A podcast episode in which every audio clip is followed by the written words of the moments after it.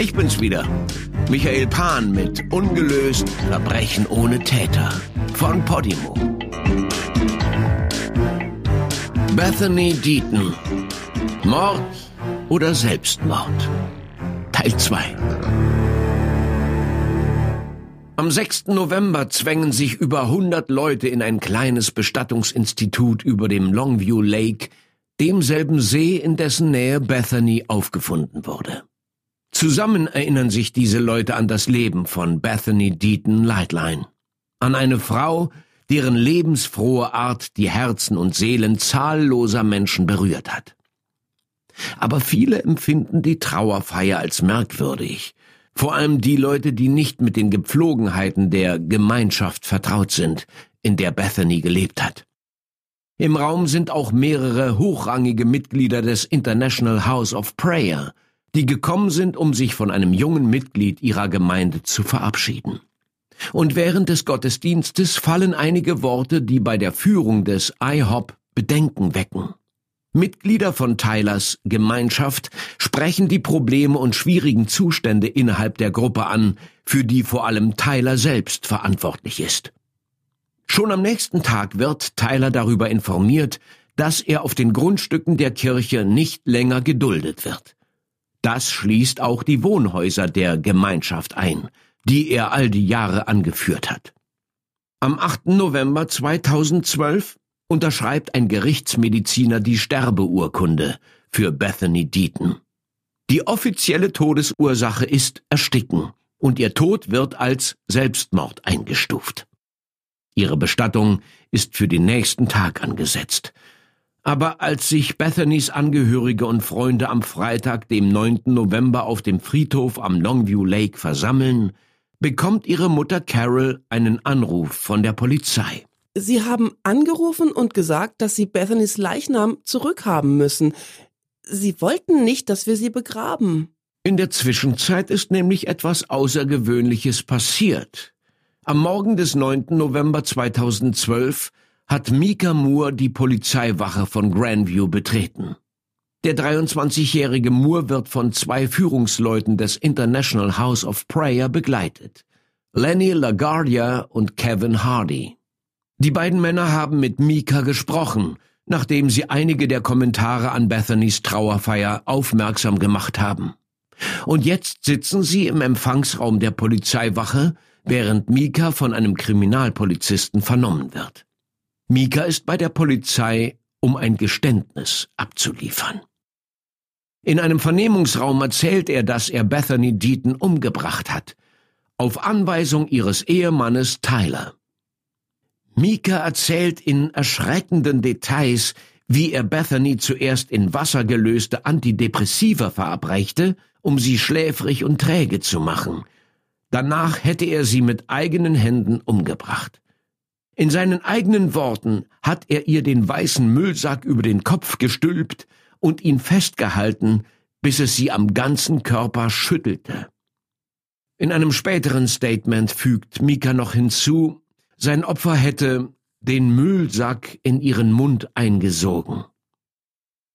Colonel Ben Kenny von der Bezirkspolizei Jackson County sagt später über Mikas Geständnis, als Mika hereinkam und seine Geschichte erzählte, das war das fehlende Puzzlestück.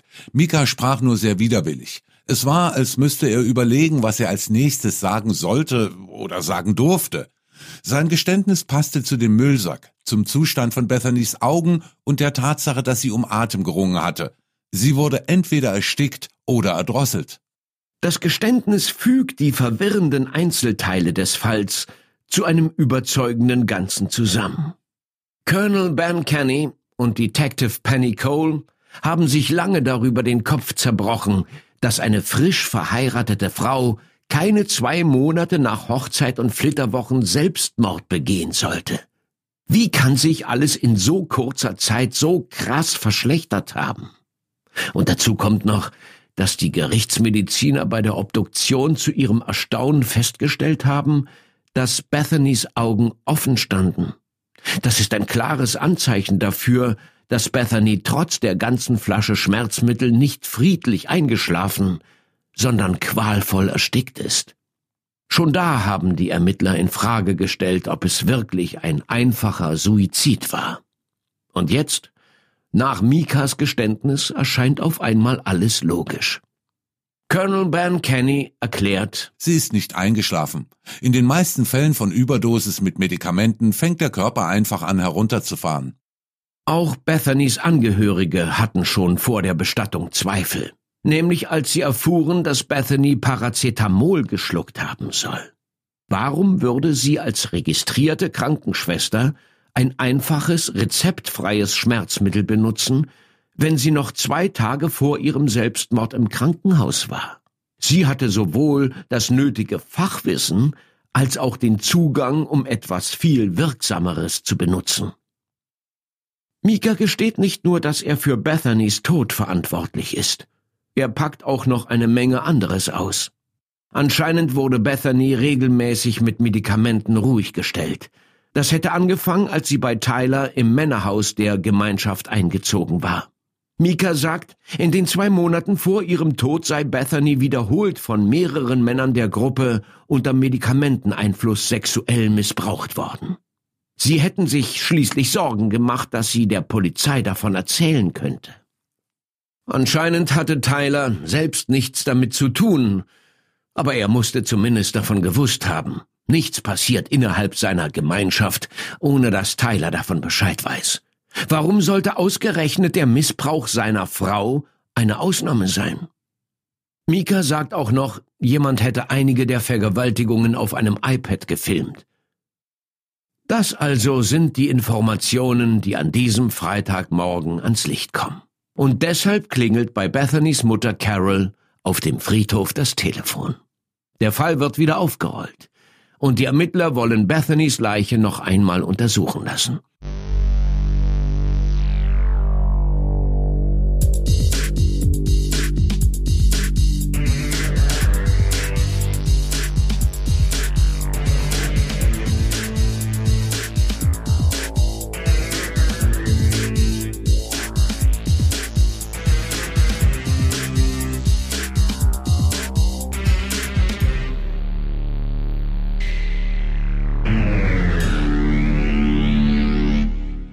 Am nächsten Montag veröffentlicht Alan Hood, der Präsident der International House of Prayer University, ein Statement über den Zwischenfall. Das Kollegium der International House of Prayer University ist tief betroffen von dem tragischen Tod von Bethany Lightline Deaton am 30. Oktober. Bethany hat 2009 ein sechsmonatiges Praktikum an der IHOP University absolviert und ließ sich später als Krankenschwester ausbilden.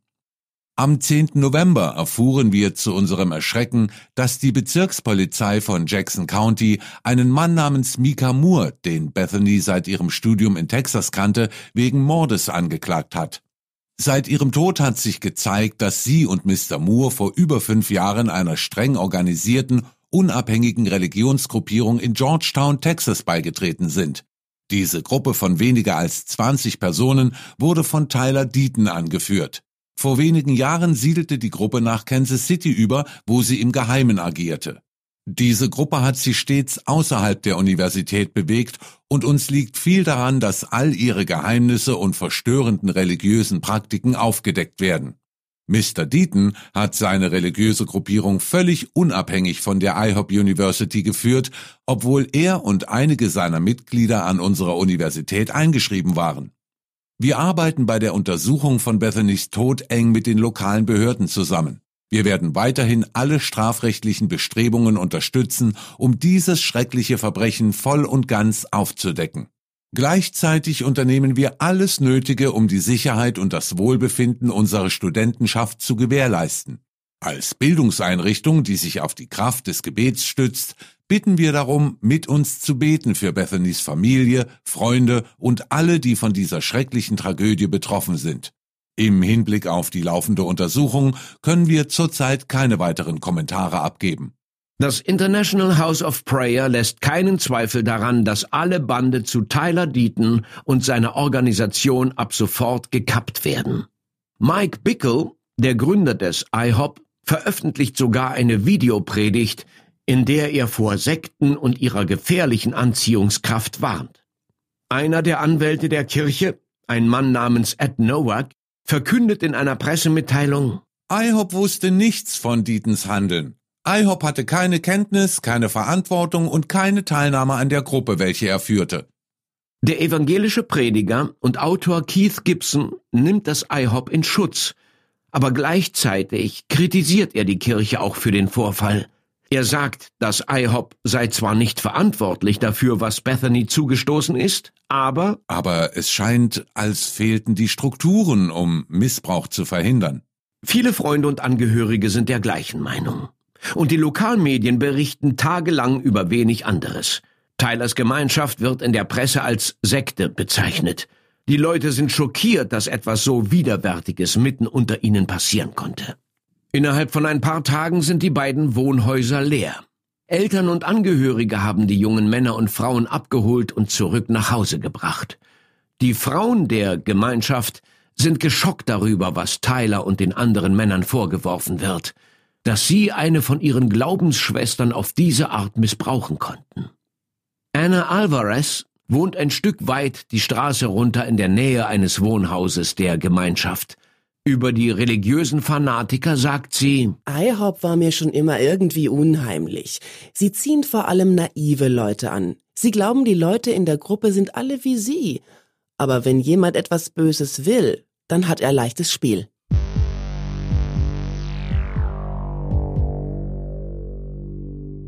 Als sich die Gruppe mehr und mehr auflöst, beginnen die ehemaligen Mitglieder mit der Polizei zu sprechen. Und je mehr sie von ihrem Alltag erzählen, desto bestürzter sind die Ermittler darüber, was da Monate, wenn nicht sogar Jahre lang vor sich ging. Mehrere Männer erzählen, sie hätten während ihrer Zeit in der Gemeinschaft sexuelle Handlungen mit Tyler Deaton vollzogen. Mindestens drei von ihnen beschreiben es als sexuelle Beziehung, und einer spricht von einer Langzeitbeziehung. Ein weiterer junger Mann beschreibt, wie sich Tyler ihm langsam und systematisch körperlich näherte. Begonnen hatte es mit etwas übertriebenem Körperkontakt, wie spielerische Raufereien oder Kuscheln, mit der Zeit aber führte es zu Sex zwischen dem spirituellen Anführer und seinem angeblichen Schützling. Viele der Mitglieder beschreiben Tyler im Nachhinein als manipulierend. Sie sehen ein, dass sie einer Sekte zum Opfer gefallen sind. Tyler beschrieb Sex als religiöse Erfahrung und nutzte seine angebliche Nähe zu Gott, um diese verwundbaren jungen Männer für seine eigene Befriedigung zu missbrauchen. Einer von ihnen beschreibt Tylers Handlungen so. Es war ein geschickt eingefädeltes System der Verführung, mit dem er Willen und Geist der Jungen in seiner Obhut brach. Laut einem der jungen Männer hat ihm Tyler von einem merkwürdigen Traum erzählt, den er drei Tage nach Bethanys Tod hatte. Er hätte davon geträumt, wie er Bethany erstickte. Das hätte ihn tagelang beschäftigt. Für Medien und Angehörige der Opfer bestätigt diese Aussage, was sie schon vermutet haben. Auch die Polizei betrachtet Tyler mit immer größerem Interesse. Es kommt nicht von ungefähr, dass eine Morduntersuchung immer im Kreis der engsten Vertrauten anfängt, insbesondere bei Ehepartnern. Und wenn es dann noch um große Geldsummen oder Untreue geht, dann erweckt das einen besonders großen Verdacht. Mit diesen neuen Erkenntnissen bekommt auf einmal alles, was Tyler vor und nach Bethanys Tod gesagt hat, eine neue Bedeutung. Seine Reaktion bei der Nachricht ihres Todes, die seltsamen Bemerkungen in seinen Predigten und jetzt noch Mikas Geständnis. All das rückt Tyler Deaton in ein sehr schiefes Licht. Mike Sharp, der Polizeichef von Jackson County, sagt, Jeder Fall ist ein Puzzle, aber dieses besteht aus Hunderten von Teilen. Jetzt, da die Ermittler eine zweite Untersuchung von Bethanys Leiche eingeleitet haben, werden auch die Beweisstücke vom Tatort genauer unter die Lupe genommen. Allen voran ihr Abschiedsbrief. Bethanys Angehörige, die tausende Nachrichten und andere Texte von ihr gelesen haben, hatten von Anfang an Zweifel an der Echtheit des Briefs. Schließlich hat sie mit ihrem Schreibtalent ein Stipendium für die Southwestern University gewonnen. Und der Abschiedsbrief ist ein bisschen holprig. Eine von Bethanys Freundinnen sagt, Jemand, der sich so schön ausdrücken kann, würde nichts so Ungehobeltes schreiben. Bose Harrington, Freund und Mitglied von Tylers Gruppe, hat auch seine Zweifel. Der Abschiedsbrief klang überhaupt nicht nach ihr. Aber wenn sie zu dem Zeitpunkt wirklich so geknickt war, wie sie wirkte, dann ergibt es Sinn, dass der Brief nicht nach ihr klang, falls sie ihn tatsächlich geschrieben hat. Aber unter normalen Umständen hätte sie sowas nie geschrieben. Zwei Wochen nach seinem Geständnis nimmt Mika alles, was er gesagt hat, wieder zurück. Weder er noch Tyler Deaton hätten etwas mit Bethanys Tod zu tun gehabt, behauptet er jetzt. Seine Anwältin Melanie Morgan spricht zur Presse und veröffentlicht ein Statement, in dem sie das Geständnis als bizarr und fiktiv bezeichnet. Es seien die Worte eines verstörten jungen Mannes. Etwa ein Jahr später sagt Morgan, das Geständnis sei nach einem Exorzismus der IHOP-Führung zustande gekommen. Sie zeigt mit dem Finger auf die Organisation und behauptet, Mika sei ein leicht zu beeinflussender junger Mensch gewesen, der nach Bethanys Tod und dem Zusammenbruch der Gemeinschaft unter großem emotionalem Stress stand. Anscheinend hat Mika Moore sein Geständnis am Morgen des 9. November 2012 in einem total manischen Zustand abgegeben. Er hätte seit Tagen nicht geschlafen und nach einem improvisierten Exorzismus durch die Kirchenführung hätte er eine Menge Dinge gesagt, die nicht stimmten. Die Beamten verhafteten ihn, und als er ein paar Stunden später in seiner Gefängniszelle aufwachte, hätte er sich an nichts erinnern können. Aber die Staatsanwaltschaft ignoriert seinen Widerruf. Die Ermittlung werde wie bisher weitergeführt. Ende November 2012 wird Mika Moore wegen vorsätzlichen Mordes angeklagt. In den darauffolgenden Monaten fragen sich viele, ob sich Tyler ebenfalls vor Gericht verantworten muss. Schließlich lenkt Mikas Geständnis alle Schuld auf ihn selbst und auf Tyler, der angeblich den Mord an seiner Ehefrau in Auftrag gab. Aber bis Januar 2013 ist immer noch keine Anklage gegen Tyler erhoben worden. Am 17. Januar 2013 erklärt sich Mika Moore für nicht schuldig. Seine Anwältin sagt, er ziehe sein Geständnis zurück. Es gebe also keine handfesten Beweise gegen ihn. Sie erklärt Bethanys Tod zum tragischen Zwischenfall, doch es handle sich dabei um Selbstmord. Kurze Zeit später wird Mika Moore gegen eine Kaution von 250.000 Dollar freigelassen. Er weigert sich, öffentlich Stellung zu nehmen, während er auf seine Verhandlung wartet. Im Verlauf dieses Jahres 2013 wird sich eine Menge ändern. Bethanys Familie wartet weiter auf Antworten darauf, was mit ihrer Tochter und Schwester geschehen ist.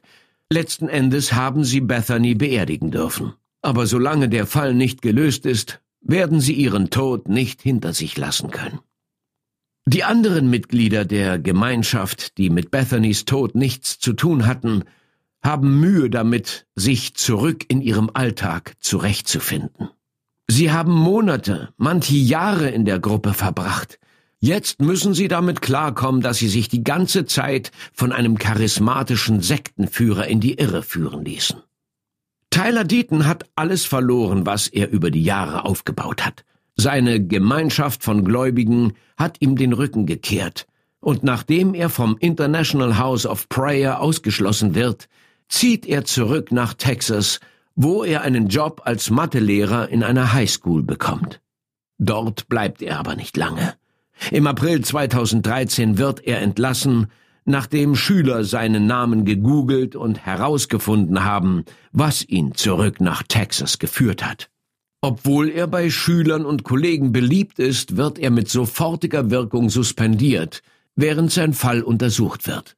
Er kehrt nicht mehr an seinen Arbeitsplatz zurück. Mika Moore wartet währenddessen auf seinen Gerichtsprozess, wo über sein Schicksal entschieden wird. Wenn ihn das Gericht für schuldig erklärt, droht ihm lebenslängliche Haft, vielleicht sogar die Todesstrafe. Aber dann kommt auf einmal alles anders.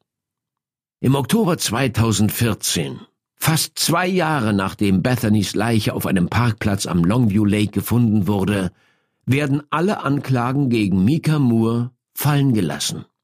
Die verantwortliche Staatsanwältin Jean Peters Baker erklärt, sie hätte sich vor dem Entschluss mit Bethanys Familie besprochen. Was diese allerdings bestreitet. Baker habe sie über ihren Entscheid informiert. Mehr nicht. Baker sagt, der Fall sei aus Mangel an Beweisen geschlossen worden. Wir sind zum Schluss gekommen, dass eine Weiterverfolgung dieses Falls unter der momentanen Beweislage ethisch nicht vertretbar ist. Als Staatsanwältin ist meine Pflicht das Streben nach Gerechtigkeit, nicht nach einer Verurteilung.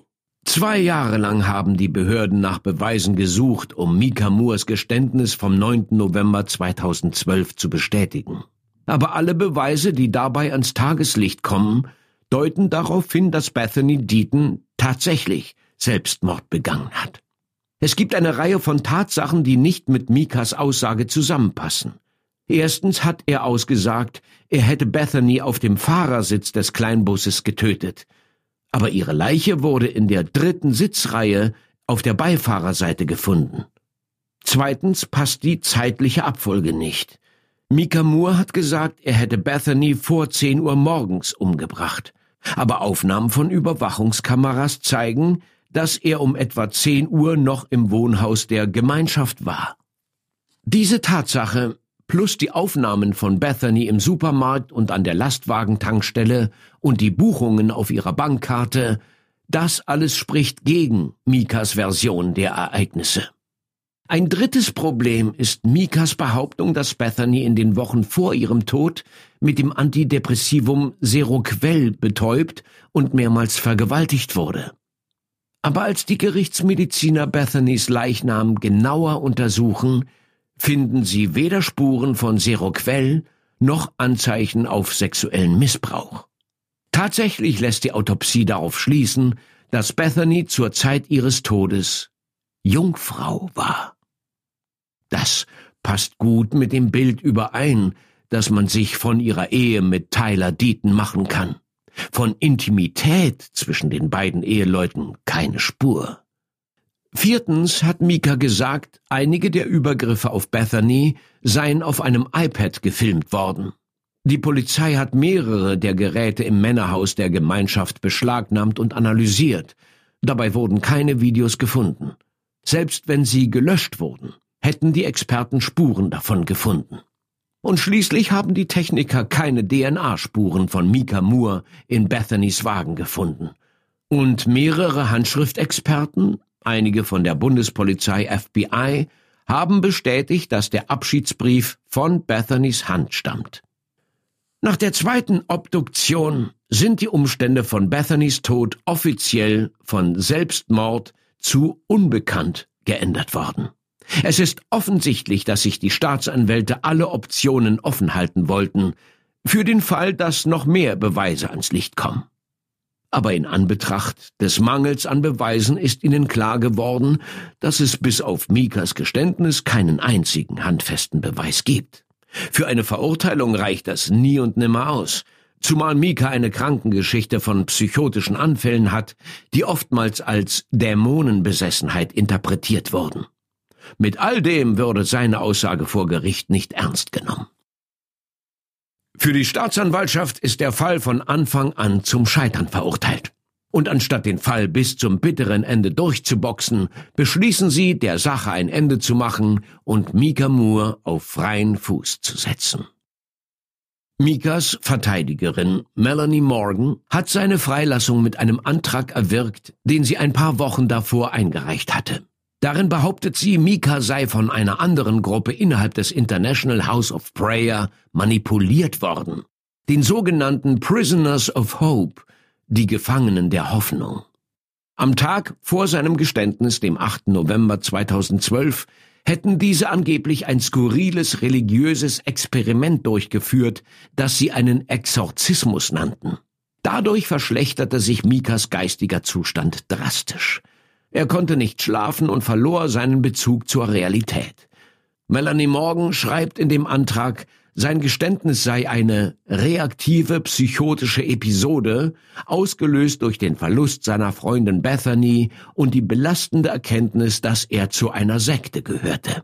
Sie schreibt weiter, die echte Tragödie sei, dass eine junge Frau mit schwerer Depression keine Behandlung erhielt, dass sie von Menschen umgeben war, die zwar Liebe entgegenbrachten, aber nicht die Hilfe, die sie benötigte. Mika bereut, dass seine Aussage, obwohl rasch widerrufen und von der Beweislage widerlegt, trotzdem zu dem Schmerz beigetragen hat, den Miss Deatons Familie erleiden musste. Mika Moore hat sich stets geweigert, mit der Presse zu sprechen. Auch als der TV-Sender CBS für seine Sendung 48 Hours eine Sonderdokumentation über den Fall und die Betroffenen erstellt. Aber er hat einige Kommentare online abgegeben, in denen er dem International House of Prayer die Schuld für sein falsches Geständnis gibt. Das sind keine Propheten. Das sind Strippenzieher. Andere Mitglieder der Gruppe stimmen ihm zu. Sie weisen darauf hin, wie schnell das IHOP auf Mikas Geständnis ansprang und wie scharf die Führung darauf war, sich von Tyler Deaton und seiner negativen Publicity zu distanzieren und ihre Hände in Unschuld zu waschen. Mika Moore lässt wenig Zweifel daran, dass er es bereut, sich mit Tyler Deaton eingelassen zu haben. Die beiden haben seitdem jeden Kontakt abgebrochen. Nach Bethany's Tod und der Auflösung seiner Gemeinschaft zieht Tyler Deaton nach Dallas, wo er, wie erwähnt, einen Job als Mathelehrer kriegt und innerhalb eines halben Jahres auch wieder gefeuert wird. Seitdem ist er angeblich nach Corpus Christi in Texas zurückgekehrt, wo er aufgewachsen ist. Reporter haben versucht, ihn für eine Stellungnahme zu erreichen, aber aus Angst vor persönlichen Konsequenzen lebt er in Anonymität. Umso überraschender kommt es, als er sich für die CBS-Doku zu einem Interview bereit erklärt. Anscheinend will er endlich seinen Namen reinwaschen. Aber so wie er in dem Film rüberkommt, bekräftigt er für viele nur die Vorurteile. Er macht einen ziemlich verstörenden Eindruck. Oft grinst und lacht er über ernste Fragen. Ich will jetzt nicht sagen, dass das irgendwas heißen soll. Ich meine damit nur, dass viele Leute sein Auftreten daneben finden. Viele sagen, er wirke abgestumpft. Er sagt in dem Interview, Meine Gabe und manchmal auch mein Fluch ist, dass ich viel Charisma habe. Das hatte ich schon immer und das wird sich nie ändern. Ich kann elektrisierend und anziehend sein. Ich kann die Leute berühren. Auf die Frage, ob er ein Sektenführer sei und seinen Einfluss auf Menschen ausnutze, antwortete er, Ja, es gab Einfluss und Kontrolle, die in ihrem Ausmaß exzessiv waren. Aber das Bild, das in den Medien gezeichnet wird, dieser soziopathische, narzisstische Sektenführer und Kontrollfreak, das ist einfach nur doof. Und es lässt mich die Wände hochgehen. Ich meine, können wir darüber reden, was wirklich passiert ist? Er sagt dem Interviewer auch, An dem Tag haben mich alle verlassen, bis auf einen Freund. In einem Tag haben mir alle den Rücken gekehrt. Wenn ich ein Sektenführer bin, dann bin ich ein mieser Sektenführer. In zehn Tagen habe ich erst Bethany verloren, dann all meine Freunde. Ich habe die Kirche verloren, zu der ich gehöre. Alles war weg. Bis heute streitet Tyler Deaton ab, etwas mit Bethanys Tod zu tun gehabt zu haben. Viele von Bethanys Angehörigen und Freunden haben akzeptiert, dass Tyler sie nicht umgebracht hat, aber sie geben ihm trotzdem einen großen Anteil an der Schuld. Er hat sie von ihrem Umfeld isoliert und sie zu dem Punkt getrieben, wo sie keinen anderen Ausweg sah, als sich das Leben zu nehmen. Shannon Lightline, Bethanys Schwester, sagt in einem Interview vor nicht allzu langer Zeit, Er hat versprochen, sich um meine Schwester zu kümmern. Das ist das größte Versprechen, das man machen kann. Er hat es meinem Vater und meiner Familie versprochen. Und wir haben ihn als Bruder und Sohn in unsere Familie aufgenommen. Egal wie sie gestorben ist, er hat sein Versprechen nicht gehalten. Es war gelogen. Alles war gelogen. Angehörige und Freunde von Bethany Lightline Deaton haben es sich zur Aufgabe gemacht, ihre Geschichte weiterzuerzählen. Nicht nur in Erinnerung an ein Leben, das viel zu früh ausgelöscht wurde, sondern auch als Warnung für andere, die in eine ähnliche Situation geraten könnten.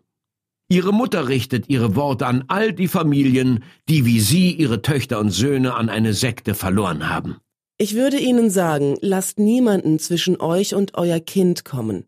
Lasst euch euer Kind von niemandem wegnehmen. Und was ich bei ihr erlebt habe, das war eine Persönlichkeitsveränderung. Und ich glaube, das war Tyler. Er hat ihr ihre Persönlichkeit genommen. Er hat ihnen allen ihre Persönlichkeit genommen und gesagt, nein, das ist, wer ihr wirklich seid, das ist eure Bestimmung, ihr seid nicht, wer ihr glaubt zu sein. Bethany's Schulfreundin Taryn O'Brien stimmt dem zu. Sie schreibt einen Nachruf, der in der Nachrichtensendung CBS News veröffentlicht wird. Die Anzeichen für ein missbräuchliches Umfeld lassen sich am besten so beschreiben. Beth war eine Blüte, die im Sonnenlicht aufblühte. Aber jemand hat sie in einen dunklen Raum gestellt, wo sie verwelkt ist. Das sind die Folgen von Missbrauch. All die Dinge, die ihnen etwas bedeuteten, sind ihnen auf einmal egal. Das Einzige, was zählt, ist die andere Person, der Sektenführer oder die Gruppe.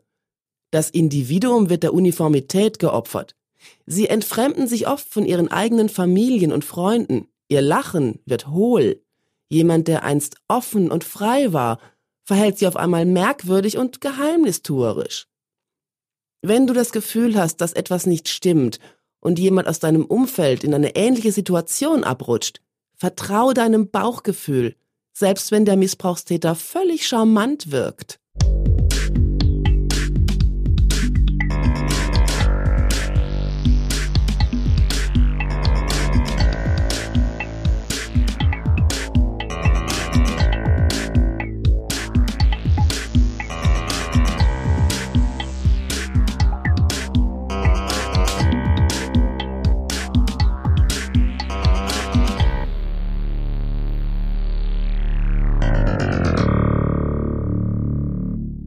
Bethany Ann Deaton, geborene Bethany Ann Leidline, wurde am 15. Oktober 1985 geboren. Sie starb am 30. Oktober 2012, nur ein paar Wochen nach ihrem 27. Geburtstag und weniger als zwei Monate nach ihrer Hochzeit mit Tyler Deaton. Sie liegt in Arlington, Texas begraben. Sie hinterlässt ihre Eltern Eric und Carol Leidline und ihre vier Geschwister. Wir werden nie vergessen können, wie Bethany ums Leben gekommen ist. Aber ihre Familie möchte, dass sie für ihre vielen Leistungen und ihre Schönheit in Erinnerung bleibt. Ihre Mutter Carol sagt 2015 in einem Interview, Die Leute sollen wissen, dass sie nicht nur äußerlich schön war.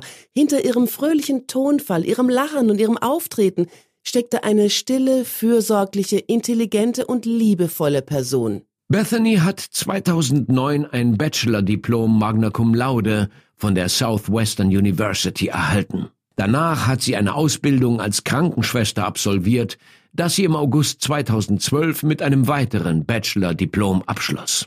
Bei Freunden und Familie bleibt sie als fürsorgliche, intelligente und emotionale Person in Erinnerung.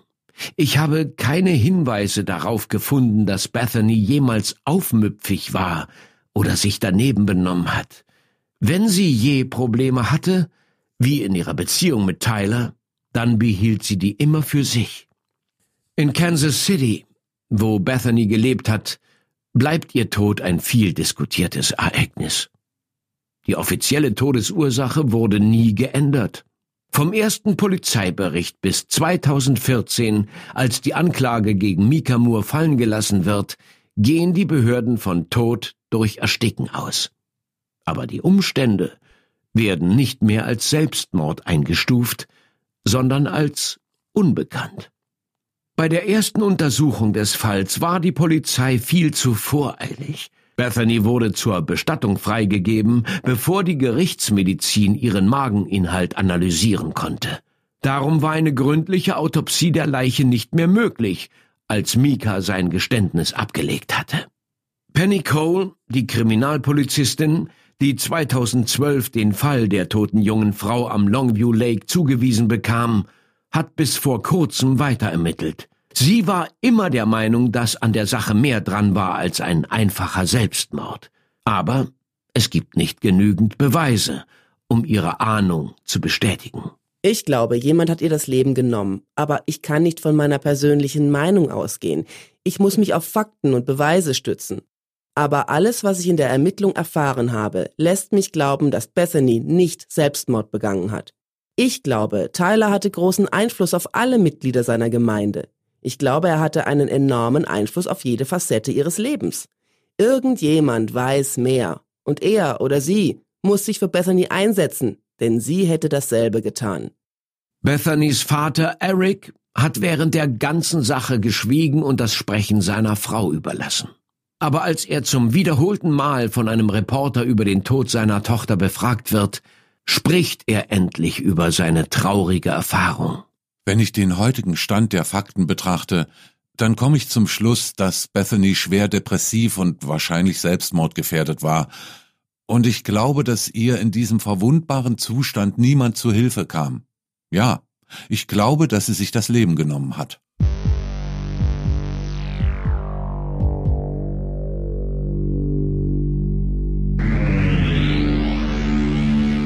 Auch wenn sich die meisten Leute für die eine oder andere Version der Dinge entscheiden, ist der Tod von Bethany Deaton für mich auch ein Zeugnis dafür, dass es nicht in jeder Geschichte einen Bösewicht gibt.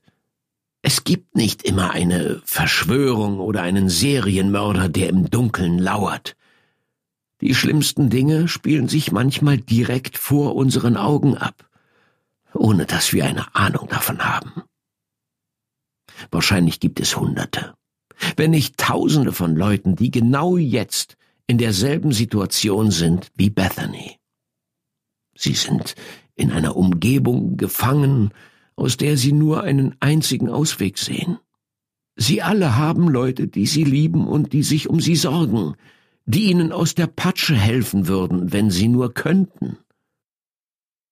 Es ist falsch, sich Bethanys Geschichte anzuschauen und einer einzigen Person alle Verantwortung zuzuschieben. Ein großer Teil der Schuld fällt auf ihren Ehemann Tyler auf den Mann, der eine Gemeinschaft schuf, die Bethany ausgrenzte und demütigte, nur weil sie von ihrem Ehemann geliebt werden wollte. Aber niemand von uns war dabei. Wir können das wahre Ausmaß der Tragödie nicht abschätzen. Der Tod von Bethany Ann Lightline Deaton bleibt wohl für immer ungelöst.